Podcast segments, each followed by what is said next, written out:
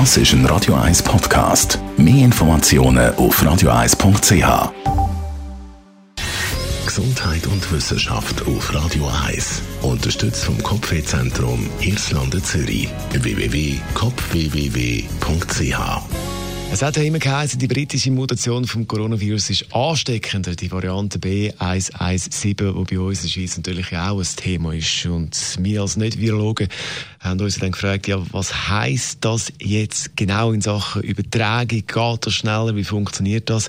Eine amerikanische Studie von der Harvard-Universität liefert aber jetzt einen Hinweis, dass, wenn man sich mit der britischen Mutation vom Coronavirus infiziert, dass man einfach länger ansteckend ist. Also, man hat die gleiche Viruslast, aber ist im Schnitt fünf Tage länger krank, beziehungsweise ansteckend.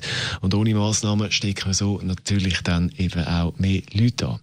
Bei dieser Studie hat man 65 Basketballspieler von der nordamerikanischen Liga genauer angeschaut. Bei sieben von diesen 65 Spielern hat man eben die britische Variante können anweisen. Jetzt ist natürlich klar, wenn man nur sieben Leute hat in einer Studie und die kann beobachten und analysieren, dann ist das natürlich viel zu wenig, um da wirklich äh, solide Aussage zu machen. Auch die Auswahl der Basketballspieler Spieler ist natürlich für die gesamte Bevölkerung nicht repräsentativ. Aber der Hinweis, dass man eben mit der britischen Variante von Corona länger ansteckend ist, ist interessant. Vor allem auch, dass man möglicherweise in Zukunft die Quarantänelänge müsste überdenken. Radio 1, nur für Erwachsene. Das ist ein Radio 1 Podcast. Mehr Informationen auf radio1.ch.